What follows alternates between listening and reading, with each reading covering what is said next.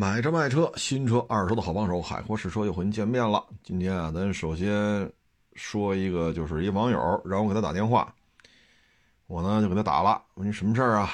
他说呢想买一个皮实耐用的大众车。哎呀，我说这可有难度啊！现在啊，在售的啊，我觉得皮实耐用的自吸加六速自动的 Polo 啊。桑塔纳呀，这算皮实耐用。你至于说朗逸，它也有自吸加六 AT 的，但是为什么这我就不推荐了呢？因为朗逸比桑塔纳大，啊，就车身重，所以这个自吸吧，可能确实故障率低，这套动力系统故障率确实低，保养费用也不高，但是车重。咱如果说爬一些坡啊，比如说山区啊，啊，或者说咱们经常坐三四个人啊。那这车如果再开个空调，确实肉点啊。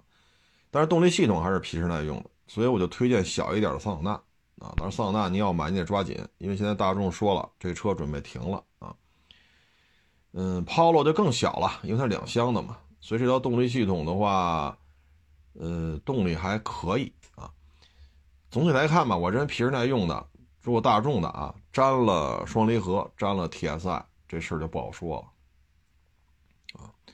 你看，我们二十万公里、三十万公里、四十万公里、五十万公里，就这么大公里数的陆巡呀、霸道什么的，途乐我们都卖过，没事儿啊，只要正常使用、正常保养，没什么事儿，开去吧。啊，这些车我们疫情之前都卖过，到现在了都没事儿。啊，一八年、一九年那会儿买这种车的人多吗？没问题。开到现在都没问题，啊！但是咱再换个角度讲，你说来一个，咱别五十万公里了，你来个二十万公里的 A 六，您看那 这什么状态？这个啊，所以咱老百姓过日子嘛，皮实耐用是很重要啊。咱也没说买一车出门面去啊，说每天得谈个几百万、几千万的合同，那需要撑门面，那无所谓。啊，那样的消费群体，他也不会找我聊聊。你说哪车皮实耐用、好养活呀？保养费用低呀？人都买 A 六啊、宝马五啊，是吧？A 八呀、大 S，人买那个的，人就不操心这问题了啊。因为什么呢？我这撑场面啊，我可能几百万的合同、几千万的合同啊，我这一年签几个我就够了。人不考虑说换机油多少钱。所以呢，就是皮实耐用，我们认为就是这个，别粘 TSI，别沾双离合，啊，相对而言吧，就自吸的这些还行啊，因为 EA 八八八，你看它这个车，啊，确实不太耐用度，确实差一点啊。你像我们接过二十多万公里的汉兰达 2.0T，人不烧不漏，那你说二十多万公里的途观？是吧？A 四、A 六，啊，那得什么？那得什么状态了？那个。所以皮实耐用，在我看来，大众车目前啊相对均衡一点，就是桑塔纳和 Polo 了。朗逸和速腾也有自吸的，啊，现在速腾好像没有了，朗逸好像还有啊，就是车太重了，啊，嗯，这网友呢也不太爱听，为什么呢？他有一台零四年的捷达，所以。你说我一说现在大众皮实耐用的车就没有了，啊，你粘 TSI 装粘粘双离合，这没有皮实耐用，人不爱听。因为零四年的捷达和二一年的这个，它不是一回事儿了。那会儿捷达还两气门呢，它那属于五速手动加一点六两气门，四个缸相当于八气门嘛。它是那一代呢，方头改尖头嘛。所以现在这个已经，就是他的就就就觉得这好，那那我们认知跟你的认知不一样，我们认为这不皮实耐用，所以他就不爱听，啊，不爱听就不爱听吧，反正你不给人你不给人回复，我们也招人烦，呃，给人回复了也招人烦，啊，那么就单独录一期吧，那那你录这节目录成这样，还还嫌我们这个那个，那我们也没办法了。我们只能说，零四年的大众和二一年的大众不是一回事了啊！我们推荐的就是 Polo 和桑塔纳自吸版本啊。朗逸呢，您开开看，你要觉得不肉，那您就买，那故障率也不高。那我说都是自吸加六速自动啊。嗯，其他的呢，你像辉腾质量也不错，当然这车现在没有新的了，买不着了，那只能买二手的。但是辉腾的质量确实挺好的，我卖了不少于十辆了。这车的这车的做工质量，如果车况好的话，真是真是不错啊！有些辉腾，你看我们都卖出去好好几年了，不是一两年的事儿了，没问题啊，车依然非常好啊，这质量也是不错。但是呢，质量再好，这车别保养啊，哪怕咱就说它不坏了，你别保养，一保养，好家伙，也是相当的贵，相当的昂贵。如果在牵扯换个什么灯啊，换个杠啊，哎呀，那辉腾，所以你说这也不是寻常百姓家，不太适合啊。所以大概其就是这么一情况啊。我们平时工作当中吧，经常遇见这种，你不回复的吧，人说你不好；你回复的吧，还是说你不好啊。你比如说，说非得让我给介绍来做三六，我哪儿都有，你就自己找去就完了。改三六零不行，就那你介绍。哎呦，找我三四回，我说这这我们边上这这一这一堆都是做改三六零的，你随便找一家，花了一千多，啊一两千块钱吧，具体我也记不住了。好，改完了不满意，呵家伙，这跟我这儿，哎呀，所以你说这东西，你包括这个让我们找一代办，我说我说你自己去吧，购物大厅里有官办的。官方代办，你找他们去吧。那不行，你就得给我找一个。我说我们不做这，那不行。我是一粉丝，你必给我找一个。我说行，你找去吧。好，找完了，一过户不干了。为什么你找这代办不告诉我？得拿着这个什么手续，这个那的啊？来了白来了吧？这个那那这。我说一共就几百块钱的事儿，又找来了。后来我们就问这个。代办怎么回事啊？他说跟他说了呀，人把微信截屏发过来，全套手续、身份证。那你没拿发票了呀？这全套手续不包括吗？这就不干了，这那那这，哎呦我老天哪！所以有的时候不管也挨骂，管了还挨骂啊！你说跟我有什么关系？所以有些时候我们就是能不管就不管了。你不管，他说你耍大牌；你管了，他说你操蛋。那里外里都是挨骂，那不管是最好的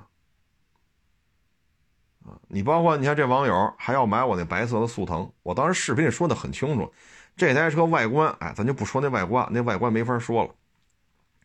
这双离合已经不行了呀，我们就也不愿意修了，就卖给同行批了就得了，没法没法卖给网友修，这修理费的这折这车价，这车得卖多少钱呢？你看，咱在视频当中说的很清楚。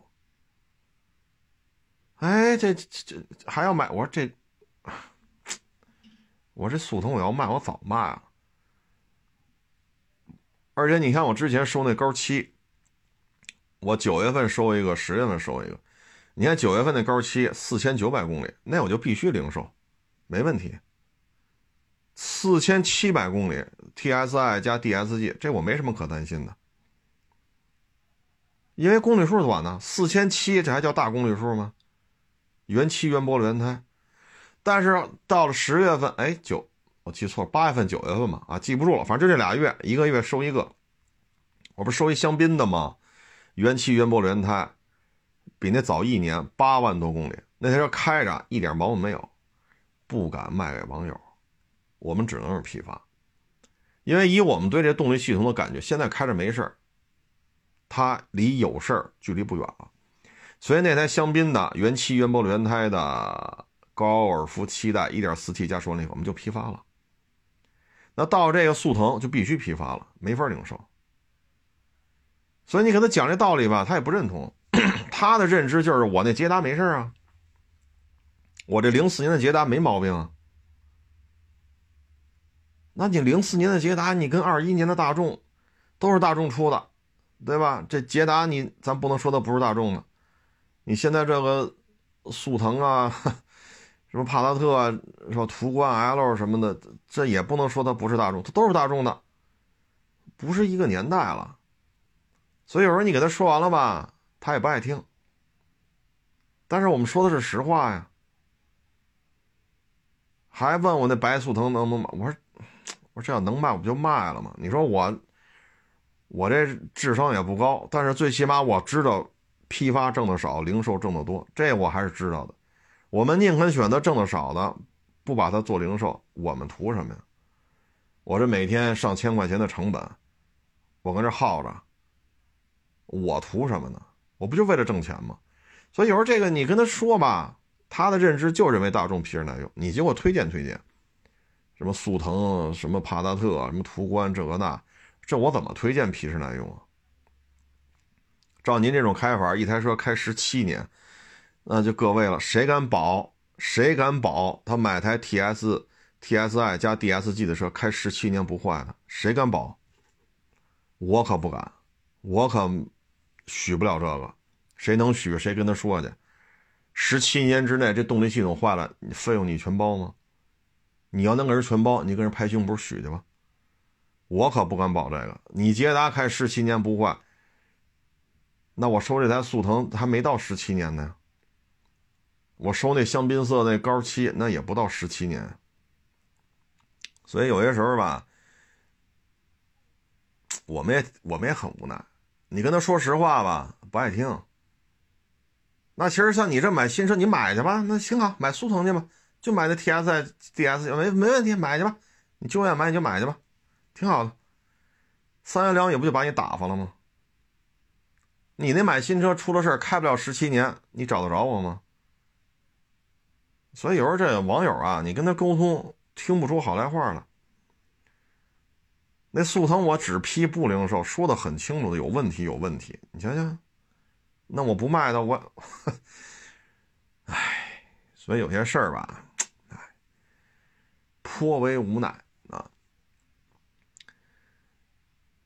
你像之前咱不是说那个五十岁那老哥，十六年前给他那个同事推荐那房子吗？十六年前。因为前几期节目咱不是说过吗？买俩小区，一个小区楼间距特别大，花园绿地特别多；另外小区楼间距太窄了，啊，小区密度有点大。按现在讲叫容积率啊。然后十六年前他比人高半级，他就说你买这个吧，这楼间按现在的说法叫容积率低，楼间距大啊，这不就买了？十六年过去了，人家两口子跟他一单位，人家两口子比他高半级，现在五十了。那个楼间距小的、容积率高的，现在两条地铁线在小区门口划一交叉，等你进去坐地铁，四个方向全有，因为两条地铁线在他楼底下是换乘站嘛，四个方向你往哪边坐吧都有。出了小区门就进地铁站，方便吧？方便。那他推荐这楼间距大的没有地铁，三公里之内没有地铁站。现在一个单位上着班都五十了，你说咱再辞职？又是国企，福利待遇什么都，你这这岁数咱也，这这不能辞了呀。人现在比他高半级，你就你人家看你别扭，为什么呀？你说天天得开车，人家住那小区的出门坐地铁，人不开车，你这天天就得开车，停车就是个问题，拥堵费油啊！你说。你坐地铁吧，三公里之外有地铁站，这三公里是打车、骑共享单车、走着。啊，你尤其像北京前几天下大雨，七十一七天下六天雨，然后前两天我收沃尔沃又下大雪又下大雨，连着下了三四十个小时，你怎么骑车？你怎么走着？北风呼呼的吹，人家媳妇儿回家就发牢骚，发牢骚，老爷们儿听完了上单位发牢骚，发牢骚你怎么办？听着吧。人比你高，级别比你高，所以你推荐半天，你说你得什么好处了？全是埋怨，各种怨恨。所以有人说嘛，少管，包括介绍对象，你这这这这现在都少管啊。推荐个车，你说实话，人都不爱听，你就别说什么房子呀、媳妇儿这那。哎，所以有些时候啊，少管，咱真担不起这责任。说实话不爱听，糊弄他，咱于心不忍。你说怎么弄？啊？然后这这段时间吧，我觉得还挺有意思的一件事儿啊，就是这这些天啊，陆陆续续加了几个网友。啊，我先说第一个，一加完微信啥都没说，上来就说什么呢？海老师，你拍这个每日一车这小视频，你的表情你得改，你的手势你得改，为什么呢？澳洲的白人。不喜欢这种表情，不喜欢这种手势。澳洲的白人喜欢那种表情、那种手势，你得改改。我一看，莫名其妙啊！这个，我没说我在澳洲卖二手车呀，我这一直在北京啊，我也没去过澳大利亚呀，我也没打算移民呢。说将来有没有可能移民，那将来的事儿，反正现在没有一丝一毫的想法。那保不齐明天哪根筋不对付了，我要移民了，那是明天的事儿。我就纳了闷了，我怎么我在北京卖二手车，我拍个每日一车，有时候逗个闷子，有时候刷个存在感，有时候分享一下收车，啊，我还要迎合澳洲白人的，他们喜欢什么表情，他们喜欢什么手势。哎呀，哈哈。出门在外啊，尤其是人在异乡不容易啊。咱别说出国，你说我，假如说我现在裤衩我去上海了，我说裤衩我去深圳了，我去那边找工作求职啊，我走我我上哪儿住去，上哪儿吃去，这都是麻烦事儿。举目无亲，谁都不认识，所以有多难，我很清楚。啊，你二十岁去也是这样，四十岁去还是这样，六十岁去也是这样，你谁都不认识啊！你说那边一大堆亲戚行了，咱是有钱啊，上海十套房，深圳二十套房，广州三十套房，那咱不在乎，咱不是一老百姓吗？咱没房子在那儿，穷人一个，这就是事儿，这就是事儿。所以呢，这还是国内。你说离开这个国家了，去另外一个国家了，身在异乡，你就得看白人的脸色，这我都能理解。但是恕我直言，我在北京卖二手车，我要看白人的脸色。你白人黑人，你跟我也没关系啊。啊，就这两天就这，还有啊，就说另外一个也是加微信啊，说美国的冠状病毒防疫政策是成功的，中国的这种防疫政策是失败的。啊，就跟我叨叨叨叨叨叨叨叨叨，我勒个去！我说美国都死了快八十万人了，有的州戴口罩违法，有的州戴戴口罩不违法，不戴口罩是违法的。然后一说打疫苗，呼啦呼啦，医生护士辞职，呼啦呼啦，警察辞职，呼啦呼啦，消防队员辞职。我说这，我说这叫成功是吗？死了快八十万人了，没有一个官员受。因此而受到惩戒，甚至送到监狱里去。然后，这叫成功。咱们国家这儿，你看北七家，我我们就在北，现在北七家都降为低风险了。现在北七家没事儿，都降为低风险了。那你在这种情况之下，你说北七家就因为鸿福苑小区啊什么的，北七家从镇长开始，十个官员全受到惩治。你看，防疫不力嘛，你造成了这种疫情的这种传播。虽然说没传播多少人，也就是十个八个病例，现在都降为都降，鸿福苑小区已经降为低风险了啊，都要受到惩戒。我说这大老美没看见哪个官员为这事儿受到什么，是吧？官儿该当当，所以咱们就是理解不了啊，理解不了。都是你听着说话这口音吧，也是中国人，啊，但是去了美国之后，就是美国的这么好那么好了，哎，都行，是不是？费了半天劲去了美国了，咱再说美国不好，那不是显得自己 都能理解。但是呢，现在看吧，就是按照美国这种方式，三亿三亿人吧，大概死了将近八十万，中国十四亿人。要翻四倍，也就是说咱们要死三百万人。按照美国这种防疫啊，咱们得死三百万人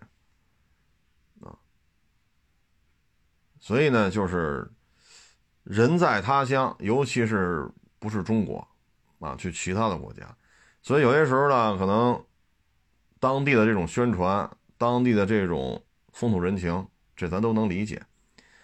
那大老美肯定天天宣传自己好啊，死了八十多，死了八十万人，这不还没死到呢吗？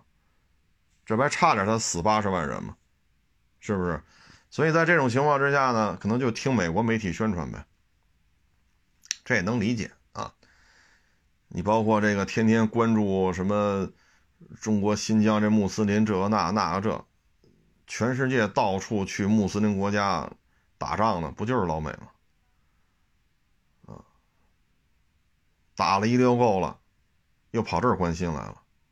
哈 哈所以这个现在这种宣传吧，确实是可以啊，确实是可以，这这都有两把刷子啊。嗯，谢谢您的关心啊，我现在没有像土澳的白人点头哈腰的这个这种想法啊。我这视频呢，该怎么拍还怎么拍，说黑人怎么看，白人怎么看，你爱看不看，这跟我没关系。说明天哪根筋不对付了，哭嚓我要移民澳洲了，那再说啊，移民到澳洲了，咱再说移民澳洲的事儿。现在还在北京呢，啊，到今儿还没有这想法呢，说移民没有。至于说美国这防疫政策怎么先进，中国防疫怎么失败，那您就在美国待着啊，美国防疫那么好，就在美国待着就得了，是吧？国内防疫这么不好，那么不好，那你就别别回中国了，哪儿好哪儿待着嘛，是不是？说死是马上就死过八十万了，嗨，死不也是死美国人吗？对吧？您在美国，您都您都不替这死去的八十万老百姓操心，我们操什么心呢？啊，就在美国踏踏实待着吧，这个呼吸着新鲜自由的空气，看着美丽的风景线。反正今天我看这个也是他们这个大统领。啊，要求跟咱们这个最高领导人通视频电话，这也能理解啊。通货膨胀这个那，今天吧，我看美国那叫财长吧，财政部长就财长，今天公开承认了，说美国的物价上升，中国商品出口到美国这个价格上升，这其中重要的原因是美国人、美国政府给中国出口美国的商品加了高昂的关税。所以导致这些老百姓买到的东西非常的贵。今天终于承认了，啊，那谁让你把中国往美国出口的商品加关税啊？不是咱们拿刀逼着你加的，是美国人自己要求加的关税，然后再让美国老百姓来买单，然后美国老百姓说为什么物价这么贵，最后又指责咱们跟这胡胡来。那问题是美国加个关税，我们管得了吗？所以有人就是。你包括他们这种谈判方式是什么呀？本来咱俩可以合伙做买卖，是吧？你出多少钱，我出多少钱，然后你分多少，我分多少，咱可以心平气和在这谈，对吧？包括这车批发也是，这速腾我不要了，就这状态，加加一点不赔钱就行了，谁接？心平气和谈嘛。你说不行，这要不了，不要不了，要不了。他现在是什么状态呢？先把你打一顿，把你打一顿。然后说了，你要想不挨打，你得给我做出什么什么让步。他不是说咱俩心平气和谈谈这买卖怎么一块儿，是吧？一块儿弄怎么能挣？或者说这块你弄，这块我弄，咱互互相上下游啊，是怎么衔接一下？不见啊，所以现在就是这种思维方式啊。现在我看这个就是这种思维方式，唉，说什么好呢？反正咱们这边咱不说北京不丢汽车吧，不丢摩托车吧，不能这么说。但是，丢汽车、丢丢摩托车的这种现象是比过去是少很多了，啊，尤其是汽车这一块啊，偷盗汽车的行为是越来越少了。这也就是说社会治安的这种进步，啊，至于说美国有没有好，有啊。美国的高科技、芯片呀、大学教育啊、医疗啊，它有很多先进的地方，这值得我们虚心的去学习。包括十万吨还出头的这个核动力大航母，这不值得我们学吗？值，我们应该向人学习，对吧？你包括那 B 二啊，B 一 B，虽然 B 一 B 有点过时了吧，但是人家搞出来了，咱没有啊。你说 B 二啊，这都值得咱们学习啊。包括某些大学的学科，确实世界领先，值得我们去学习，但是不能说。就什么都好，啊，然后国内这不好那不好，这东西可能身在异乡吧，是吧？天天跟着白人黑人一起混，本身华人的地位就低，啊，这也能理解，啊，但是相对于美国这种防疫政策政治化，啊，防疫政策两党相争，这个州戴口罩就是违法的，那个州不戴口罩是违法的。那就让美国他自己去弄吧，这咱管不了。反正我觉得没有疫情是最好的啊。嗯，要搁咱们这人口的话，咱们差不多得死超过三百万。按照美国这种疫情泛滥的状态，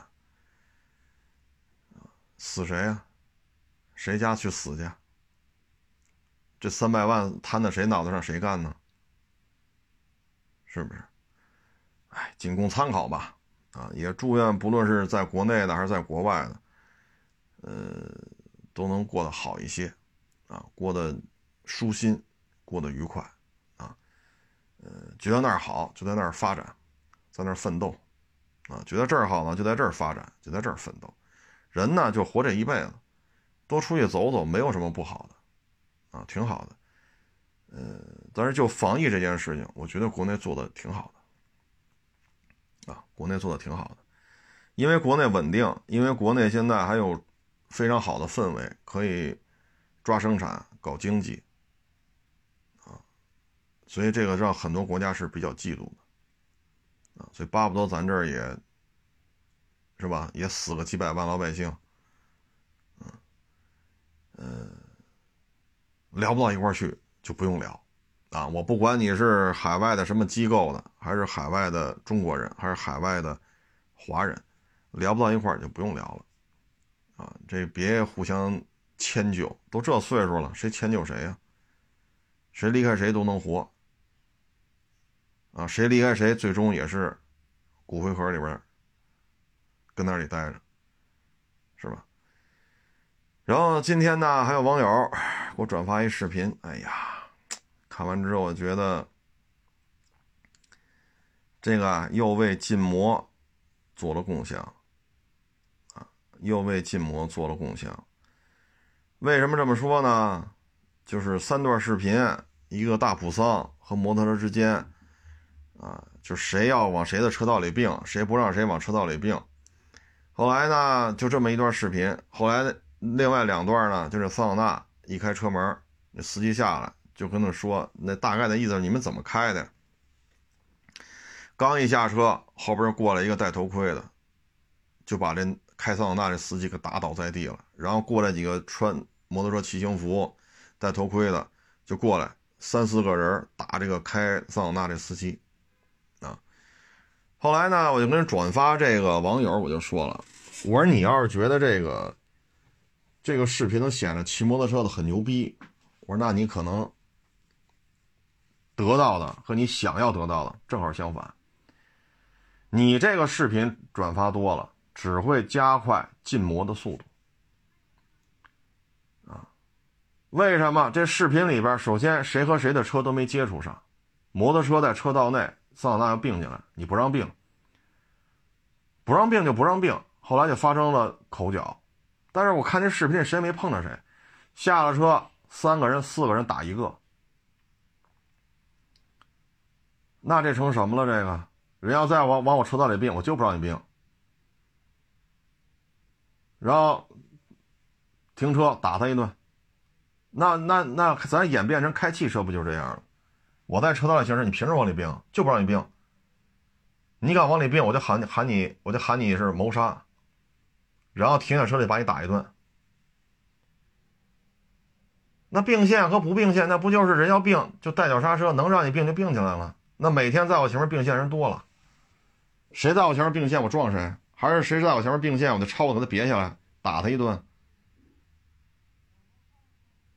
这事儿也不能这么处理啊！所以我说，你转发这个，你要想达到说显示摩托车司机特牛逼，我说这个你的目的可能完全没有达到，得到的全是负面啊！一共三段视频嘛，两段都是打人家，三四个穿着骑行服、戴着头盔的打那一个司机。另外一段就是相互并线嘛，你在车道里，他要并进来，你不让他并，他就要并进来，你这不是这不就这点事儿吗？最后三四个人打他一个，咱就这么说啊。如果有骨折、耳膜穿孔、牙齿脱落、视网膜有有有受损伤，这几个人都得进去。我说的不是拘留啊，都得进去，因为牵扯到骨折了，牵扯到耳膜穿孔了，牵扯到视网膜受伤了，牙齿给打掉了，这事儿就麻烦了。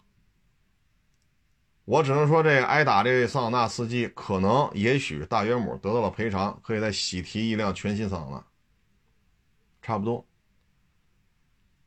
嗯，今天我还跟这几个网友聊呢，我说这个现在有点走样了，真的是走样了。这骑士精神就体现在这儿吗？说你让我并线，我不让你并，你非要并，咱咱就打一顿。现在开汽车这样的人都已经不多了。但为什么这一你你看下了三四个人，三四辆摩托车打一个，这对于禁摩，我只能说又在添砖加瓦。我就想问一句了，你们开不开汽车呀？你们开汽车的时候，人要并线往里并，你不让他并，最后就下来就靠打架来解决吗？你包括前日子那摩博会，一帮大网红。一帮鬼火少年在重庆街头夜里两点炸街、三点炸街、四点炸街，然后骑着无牌无手续的车在重庆街头横冲直撞，交警追就跑，然后在马路上，重庆那马路上那么繁华，骑前轮，骑摩托车不戴头盔，最后这些网红们、鬼火少年们流量实现了，粉丝增加了。知名度上去了，拍拍屁股走人了。重庆交管局对于重庆当地的摩托车的行驶做出了更加严格的管控。原来不限行的，现在限行；原来劝返的，现在除了劝返，罚分、罚款。你们拍拍屁股走了，人重庆老百姓怎么办？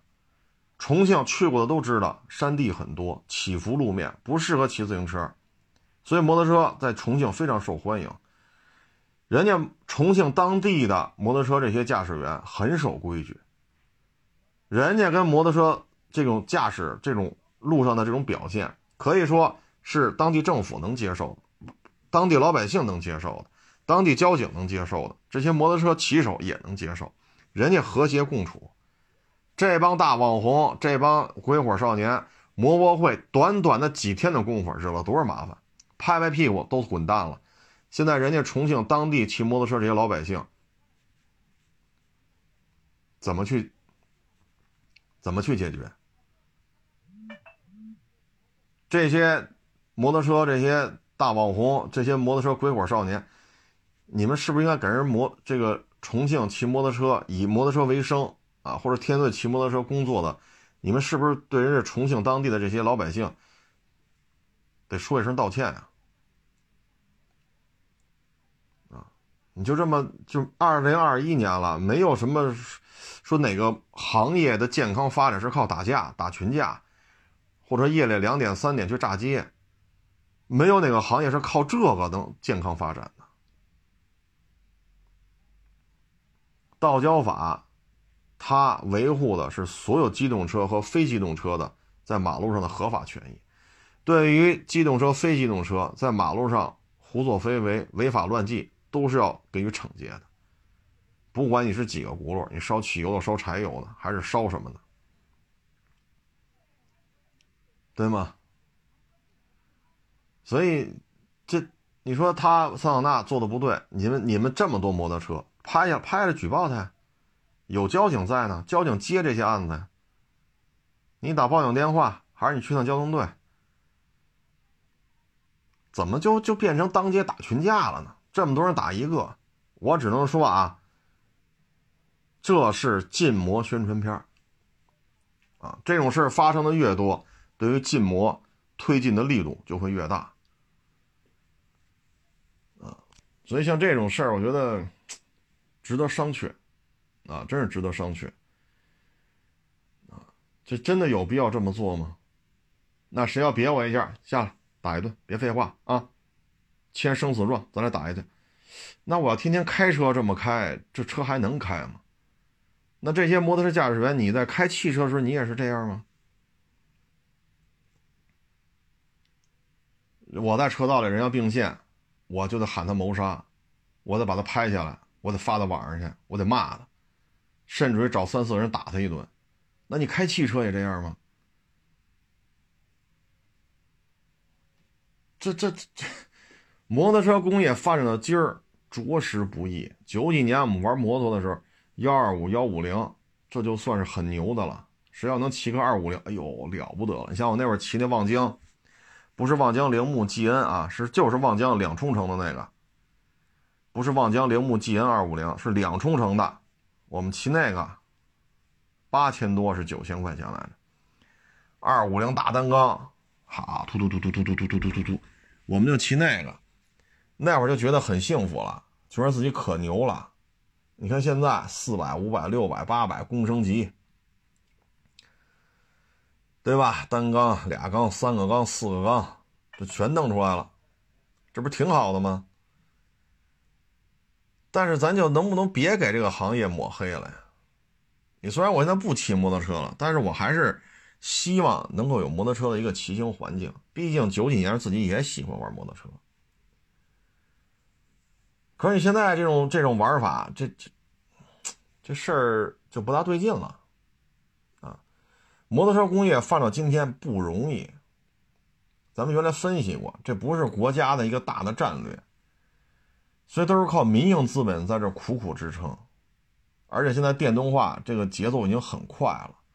我花这么多钱，我弄一工升级，好呀，投入以亿为单位，得投入几个亿的人民币，得至少至少得两三年的时间，我才能把这发动机搞出来，然后再匹配车架子，匹配这个悬架呀、传动啊、轱辘啊、电控系统，没个三四年，这车弄不出来，一投投好几个亿，这电动化迫在眉睫。我这搞出一工升级，好家伙，卖不了几年，电动化了，我怎么办？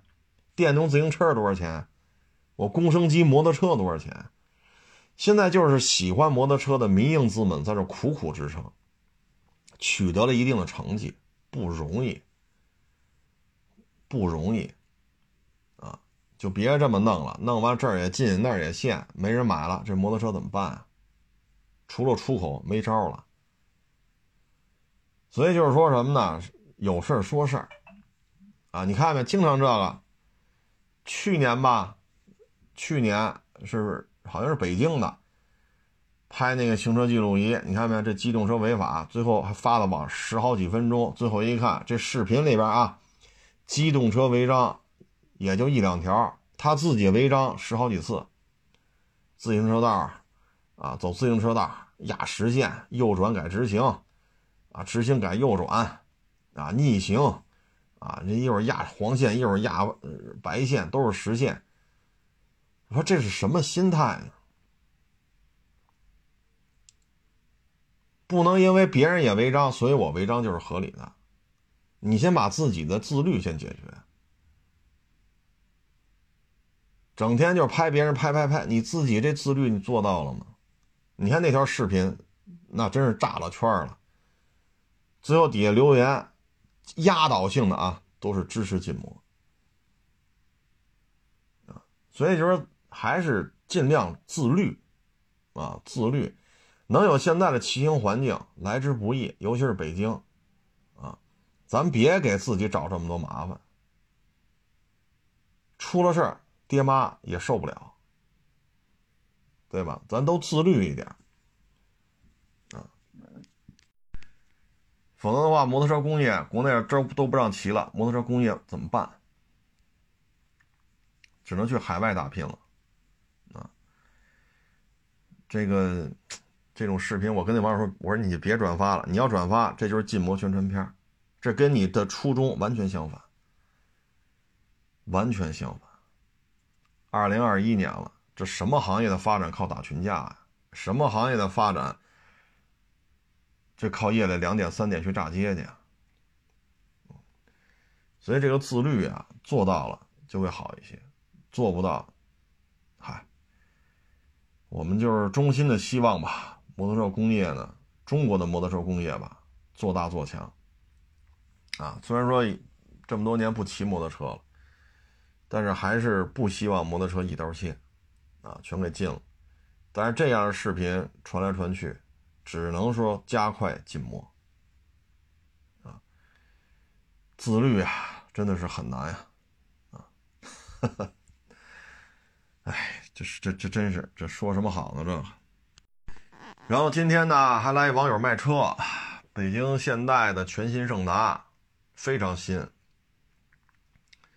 非常新，去年买的，你说有多新吧？啊，呃，当然这车吧，就是给不上价，啊，他自己呢在网上卖，按照他的心理价位，都没有人都没有人来看车了，又往下调，也没人来看车了。然后又往下调，还是没人来看车了。这车连看都没人看，所以过来让我们看看多少钱，能不能就收了。我说就您挂这价，我们都卖不出去。所以你挂这么长时间，连看都没有，就是这是一个市场的表现啊。所以我说您这个想卖的价格，我们都卖不出去啊。要能卖出去，早就一堆人找你来了。再让两千我就买了，再让三千我就买了。是不是这道理？啊，所以我说这胜达呀，你买的时候比汉兰达便宜，哎呦，得便宜个将近十万吧，包牌价啊，顶配对顶配得便宜个差不多十万八万的。我那是在卖这车，新车卖不动，二手车的流通速度也很慢，啊，所以你可能二手车的价格也叫不上价。而且这个从我们来讲，收车的意愿吧，你说弄一凯美瑞了，啊，弄一汉兰达了，弄一皇冠了，弄一陆巡霸道了，我们有有比较高的这种兴趣，愿意去考虑这事儿。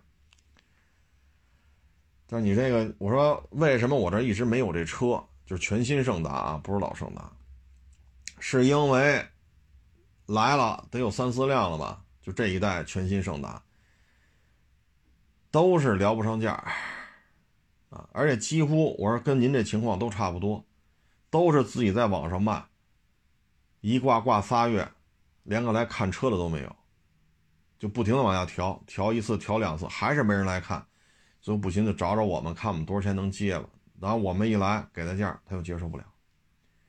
我说你那价格你你是能接受，你挂仨月挂四个月，连个来看车的都没有，你这价格你说怎么聊啊？对吧？所以像这种新车流通速度，就新车的销售不太好，靠高额折扣勉勉强强存在的车，性价比很高，但是你卖的时候你也得有思想准备，买的时候少花钱了，卖的时候也得少卖。啊，所以我说你这车，我们给您的建议，接着开吧。太新了，你再开个四五年，你再卖，可能你心里就。就释怀了啊，否则的话呢，买的时候比汉兰达少，卖的时候呢也得比汉兰达少，啊，你可能，哎，反正今天也是聊了得有一个多钟头吧，啊，车是没什么可看的，太新了，真是太新了，就聊这事儿了，啊，就聊这事儿了，我说这没招啊。买的时候你少花钱了，卖的时候肯定也少卖钱，这是必然的啊。所以你买这些小众车呢，折扣高啊，你觉得性价比很高，少花钱得到更丰富的配置，没毛病，这想法没毛病。但是呢，这里边牵扯一问题，就是你卖的时候啊，卖的时候，像他这还算不错，折扣那么高。你像那天收那个窝窝。三十多万呢，好家伙，没什么优惠啊，啊，没什么优惠啊。那现在呢？你说您这好歹还这么多优惠呢，是不是？你少花这么多钱呢？我说你当时要跟汉兰达一个价，也三十多万，那你现在卖，那你血压真的两千多了啊！所以这些车吧，买完之后心里都有个心理预期，啊，都有心理预期，嗯，嗨，可能经过这一次吧，以后就明白了。哎呦，咱们这个就不多聊了啊，今今天说话说的比较多啊，这个就不多聊了。非常感谢大家的支持啊，欢迎关注我的新浪微博“海阔试车手”账号“海阔试车”。